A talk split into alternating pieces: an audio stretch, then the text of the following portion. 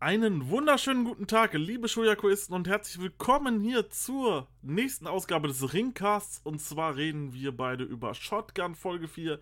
Und wenn ich wir beide meine, dann bin ich natürlich nicht alleine, denn der Pascal ist da. Hallo Pascal. Hallo Marius und natürlich, wie immer, kommt unsere Shotgun Review immer pünktlich. Genau. Diesmal allerdings hat es andere Gründe. Ähm, ich möchte auf die gar nicht groß eingehen weil die WXW es auch nicht getan hat. Dennoch muss ich sie natürlich ansprechen. Ähm, wie wahrscheinlich viele von euch mitbekommen haben, sind Jay Skillett und Julian Payson nicht länger Teil der WXW Academy und der WXW generell. Äh, dort gab es wohl Vorfälle, auf die die WXW nicht näher drangegangen ist und ich möchte hier auch nicht spekulieren.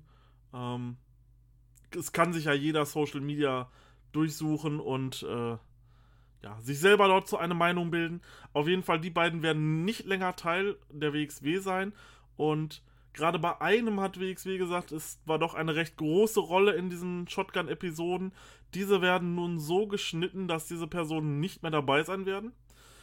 Ähm, schon mal vorweggenommen, es gab diese Woche ein Segment mit Julian Pace, welches wir ebenfalls jetzt nicht mehr besprechen werden, weil Julian Pace eben auch kein Teil mehr der ähm, WXW ist. Es gab allerdings auch noch ein Segment mit Jay Skillett, welches wir zumindest mal kurz anschneiden müssen, weil es ging halt auch sehr viel um die Pretty Bastards und äh, Marius Alani, äh, Marius Alani und um Absolute Andy.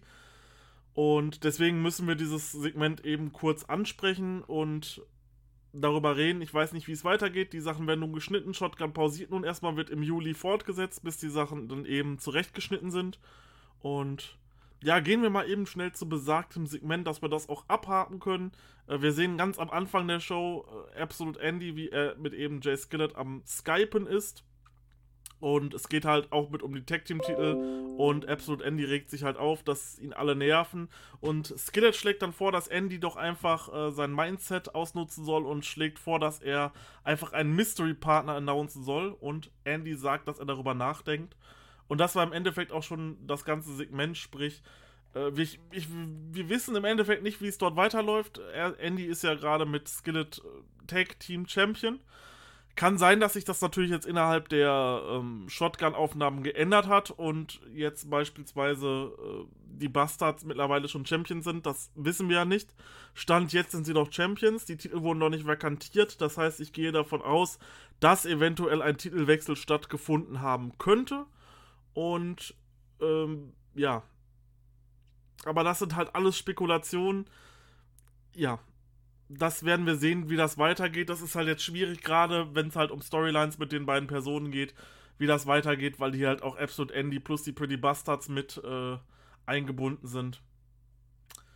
Keine Ahnung. Das müssen wir mal schauen, wie das dort weitergeht.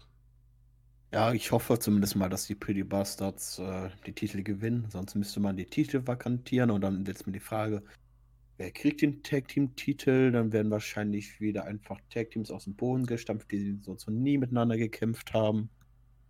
Also ich glaube, der, das Klügste, oder das Klügste, die können ja nicht, konnten das ja nicht vorsehen, dass sie es aufgenommen haben. Aber das glaube ich, was am besten laufen würde, wenn die Pretty Bastards das gewinnen könnten und Andy dann danach einfach Richtung World Title gegen Bobby Guns, was man ja schon angespielt hat, gehen könnte. Richtig. Wie gesagt, wir wissen nicht, ähm, was passiert in den nächsten Shotgun-Episoden.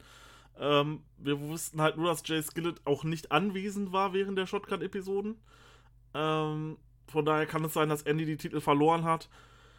Und man die deswegen nicht vakantiert hat, weil normalerweise hätte ich das halt als erstes gedacht, wäre das jetzt der Step von der WXW, das halt dann zu schreiben, okay, die Titel sind vakantiert.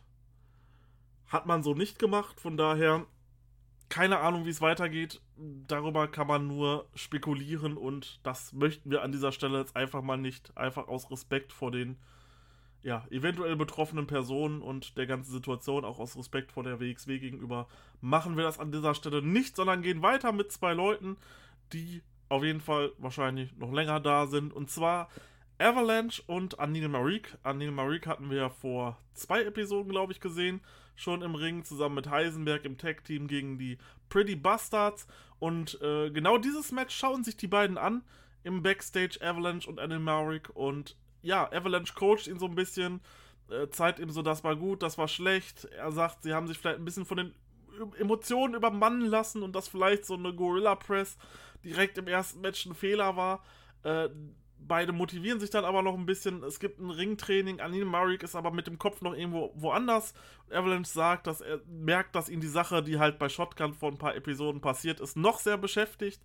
Aber er macht ihm Hoffnung und sagt, dass Anine Marik alles hat, was es braucht, um groß rauszukommen. Aber nur Training bringt ihn weiter. Ich fand, das war eine richtig menschliche Szene, eine richtig schöne Szene anzuschauen äh, wie die beiden einfach sich das wirklich analysieren, wie Avalanche ihm als erfahrener Wrestler eben Tipps gibt. Und auch diese Sachen wie mit der Gorilla Press, so das mag zwar cool aussehen, hat jetzt hier nicht geklappt und er spricht das auch direkt an. Das war, ich fand es ein sehr schönes Segment, auch wenn es natürlich jetzt nicht viel groß Story-Relevantes rumgekommen ist, aber das war ein gutes Segment, fand ich.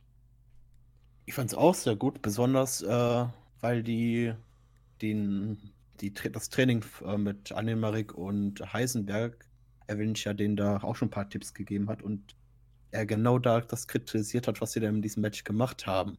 Ihr sollt auch bei den Basics bleiben, versucht nicht unbedingt so Team-Moves, versucht es einfach locker anzugehen und dann machen halt den Team-Move und das ist genau der Grund gewesen, warum die verloren haben. Das hat Avalanche auch nochmal gut äh, drauf angesprochen. Man zeigt, dass Avalanche sich wirklich für die Rookies einsetzt, wie Avalanche das in der ersten Episode versprochen hat. Das, äh, das ist das durch, durchgehend äh, durchziehen, ist top.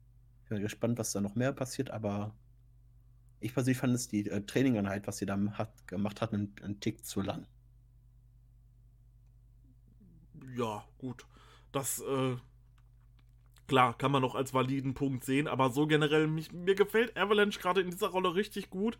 Ähm, dass er, er ist ja auch der Head Coach der Academy, ist glaube ich die richtige Bezeichnung, wenn nicht, dann tut es mir sehr leid. Auf jeden Fall hat er den Posten von Walter übernommen und da gefällt er mir wirklich gut, wenn er sich hier so zeigt, er, ich will jetzt nicht sagen Veteran, aber halt schon erfahrener Wrestler im Ring, zeigt eben den jungen Leuten hier, das müsst ihr machen, schaut nochmal hier drauf, analysiert wirklich mit denen, das bringt einen auch nochmal diese Rookies so ein bisschen näher und man fiebert halt auch, finde ich, so ein bisschen mit. Wie entwickeln sich die nun? Ja, besonders äh, der Charakter von Avalanche. Früher war er ja einfach Haut drauf, nicht viel mit Nachdenken. Man hat gedacht, okay, im Kopf ist er vielleicht nicht so helle, der Avalanche.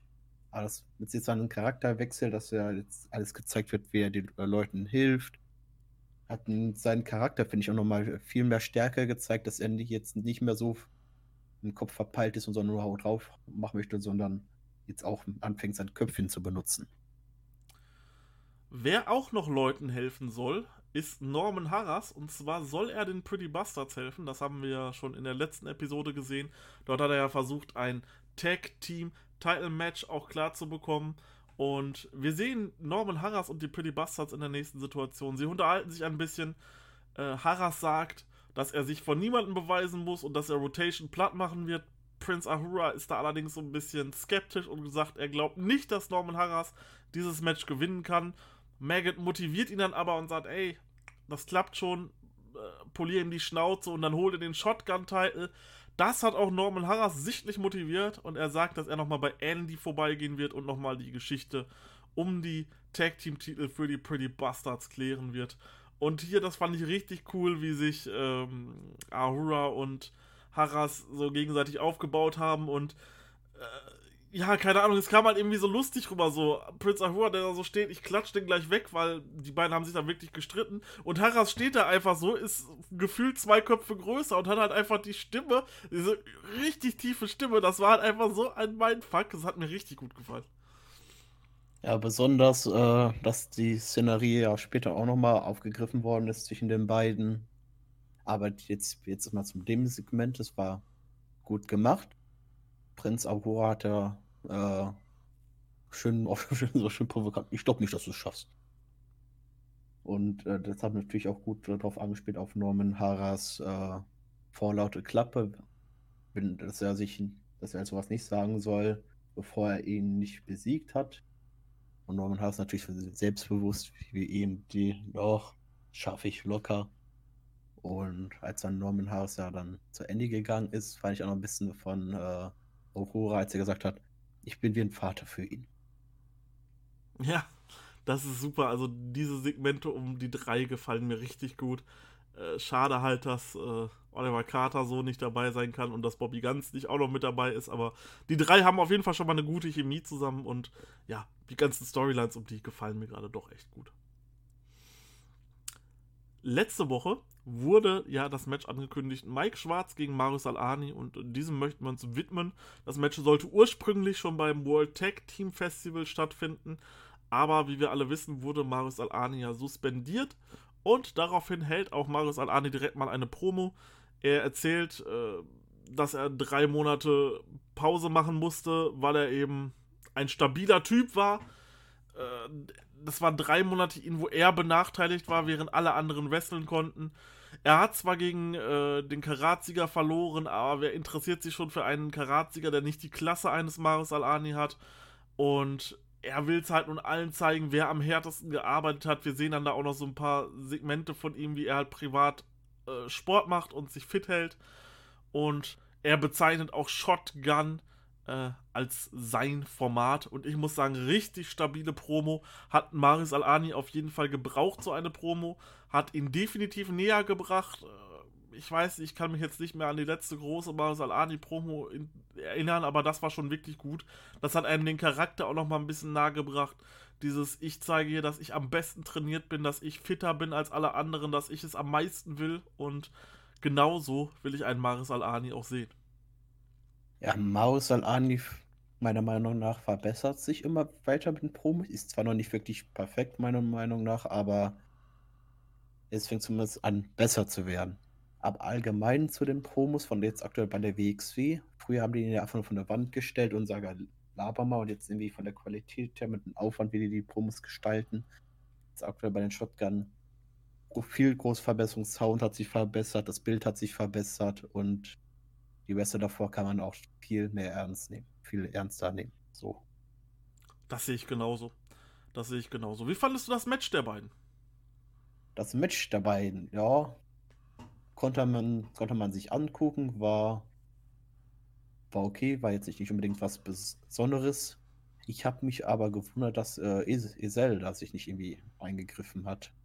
Allein schon, weil Mike Schwarzer in der letzten Shotgun-Episode Alpha Kevin geholfen hat sich äh, gegen Esel zu verteidigen. Aber da hat wohl Marius Al-Ani einen klaren Sieg geholt, was ihn natürlich jetzt noch weiter nach vorne bringt, sich noch weiter positioniert, zum Beispiel jetzt um den Shotgun, Shotgun-Turnier, was er wahrscheinlich, wahrscheinlich mit drin, drin sein wird.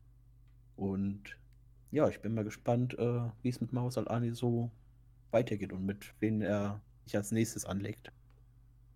Richtig, ich hätte auch gedacht, dass eventuell was in die Richtung Esel geht. Wir waren ja schon am Spekulieren, ob Marius Al-Ani eventuell ein zukünftiges Mitglied dieser Gruppierung sein könnte.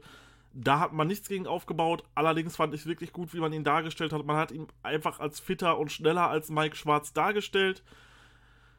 Hat ihm wunderbar das Bein bearbeiten lassen. Es war eine flüssige Storyline drin. Mike Schwarz musste dann halt auch im Enkellock tappen. Und ja, Marius Al-Ani wurde hier einfach als das fitte Biest dargestellt es passt perfekt zu ihm.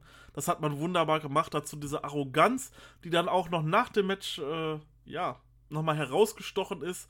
Dort sagt er nämlich, dass er ein Mikrofon haben will und ein Interviewer kommt dahin. Er sagt, dass jeder große Athlet nach einem Spiel, nach einem Fußballspiel zum Beispiel ein Interview hat. Und äh, es wird gefragt, wie er sich nach dem Sieg fühlt. Er fühlt sich wie ein Gewinner. Äh, alles, was er sich vorstellt, macht er wahr. Und es gibt nur eine Sache, die härter als sein Body ist, und das ist sein Mindset. Und wer ihm nicht den Respekt gibt, den er verdient, dessen Mindset ist einfach im Arsch. Richtig geiles Ding. Richtig geiles Ding. Also diese Segmente um Mars Al-Ani, boah. Hammer. Hammer. Absolut gut. Ich liebe das. Ich finde es auch absolut unverschämt, dass sie nicht von selbst aus in den Ring gegangen sind und ihn interviewt haben. Definitiv. Was, was bilden sich diese Leute dort nur ein? ja, Spaß äh, beiseite. Aber mit dem Satz, das, was er sich vorstellt, das setzt er auch in die Tat um. Wenn ich mal jetzt nicht allzu lang zurückdenke an Karat, hat er sich da nicht auch in den Kopf gesetzt, das Karat zu gewinnen? Aber wie er schon sagte, wer interessiert sich jetzt für einen Karatsieger, der nicht die Klasse eines Marus Al-Ani hat? Also ist verständlich. Wie interessiert sich für jemand, der sich einen Title-Shot äh, erkämpft hat und okay, ist aktuell bei Shotgun nicht da, weil er nicht einreisen kann. Aber im Gegensatz zu Maus Al-Ani wird er ein World Title Match bekommen. Vielleicht reicht Maris Al-Ani auch erstmal der Shotgun Championship. Auf jeden Fall, ich fand das so gut und man hat so einen geilen Charakter bei ihm aufgebaut. Das hat mich ihm wirklich nochmal sehr, sehr viel näher gebracht als Zuschauer. Hut ab, also mit diesen paar Minuten, die man dort hatte, hat man alles richtig gemacht. Ihn scheint aktuell eigentlich nur interessieren, dass er nach dem Matches Interviews bekommt. Ja, wenn die so gut sind wie da, wie das, auf jeden Fall. Ich freue mich drauf. Ich hab Bock. Ja, als nächstes wäre dann halt, wie gesagt, eine Promo von Julian Pace gekommen. Diese überspringen wir und gehen direkt weiter zu Absolute Andy. Den sehen wir wieder backstage in seinem äh, Büro und er übt dort eine Rede, die er vom Lockerroom halten möchte. Harras schleicht sich dann so ein bisschen ein, setzt sich dorthin, ähm, beide streiten sich dann so ein bisschen, ob Harras oder Rotation erfolgreicher sind, weil die beiden treten ja in einem Match gegeneinander ein. Und Harras sagt da, dass er seinen Teil erfüllt. Er tritt an und fragt dann, was mit Andy ist. Er sagt, Andy nutzt seine Macht nur aus. Andy wird dabei aber sauer wegen den ganzen Vorwürfen, die ihm an den Kopf geworfen werden. Und er sagt, dass er sich für nächste Woche einen anderen Partner suchen wird und dann die Bastards platt machen wird. Und dann schmeißt Andy ihn raus. Und direkt mal die Frage, wer wird der Partner? Wer der Partner wird, da bringe ich direkt mal den Einfluss von äh, den guten Kühli mit rein. Mhm. Er meinte, dass sein Partner nach dem kommenden Segment, was da glaube ich danach kommt. Oder nee, kommt, noch, äh, kommt später, das mit nochmal mit Norman und den Bastards. Äh, dass vielleicht Norman Harras absolut Annie's Tag Team Partner sein könnte. Also zum Ansprechen, wenn er mit Kühli meinte, das ist ein Kollege von uns, der auch schon seit langer Zeit WXW-Supporter ist. Grüße gehen auf jeden Fall raus. Das ist definitiv eine interessante, ja, eine interessante Idee, die man auf jeden Fall so fassen könnte. Ähm, möglich wäre das natürlich. Das wäre natürlich ein richtig krasser Plot-Twist, wenn das so stattfinden würde ich weiß nicht, ich sehe es irgendwie nicht so. Ähm, ich, ich, ich weiß es nicht hundertprozentig, ob das so stattfinden könnte. Ich könnte mir zum Beispiel Levanil vorstellen. Jetzt habe ich mit äh, Kühli auch drüber gesprochen, dass ich äh, Levanil vorstellen. Allein schon, weil die Bastards ihn in, in Himmelsschloss angegriffen haben. Ob Levaniel oder Norman Harras, wir werden es rausfinden da können wir jetzt noch nicht wirklich drüber urteilen. Schauen wir uns einfach mal an, wie sich die ganze Geschichte noch, ja, im Endeffekt weiterentwickelt.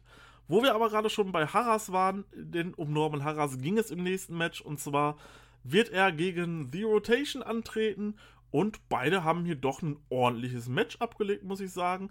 Am Ende ist es Rotation, der es tatsächlich schafft, Norman Harras einzurollen, was ich hier überhaupt nicht gesehen habe äh, was ein sehr überraschender Sieg für Rotation war, äh, weil ich dachte, man pusht Norman Harras jetzt noch viel krasser, aber okay, da wurde ich echt mit geschockt.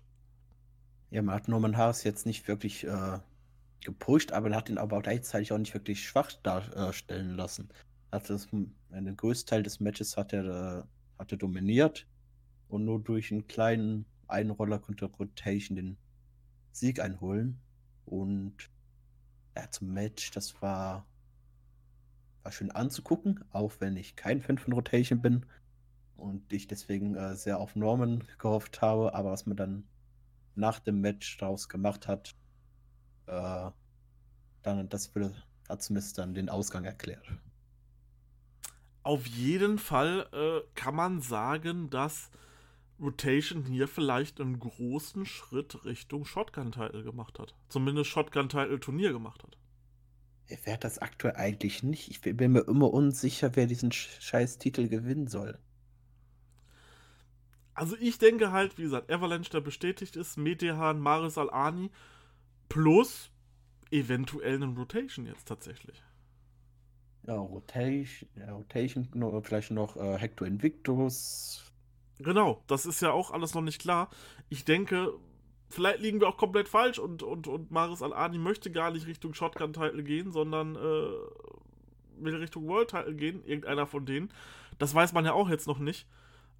Da können wir uns so überraschen lassen. Auf jeden Fall war das schon mal ein krasser Schritt für Rotation und ich bin gespannt, was da noch passiert.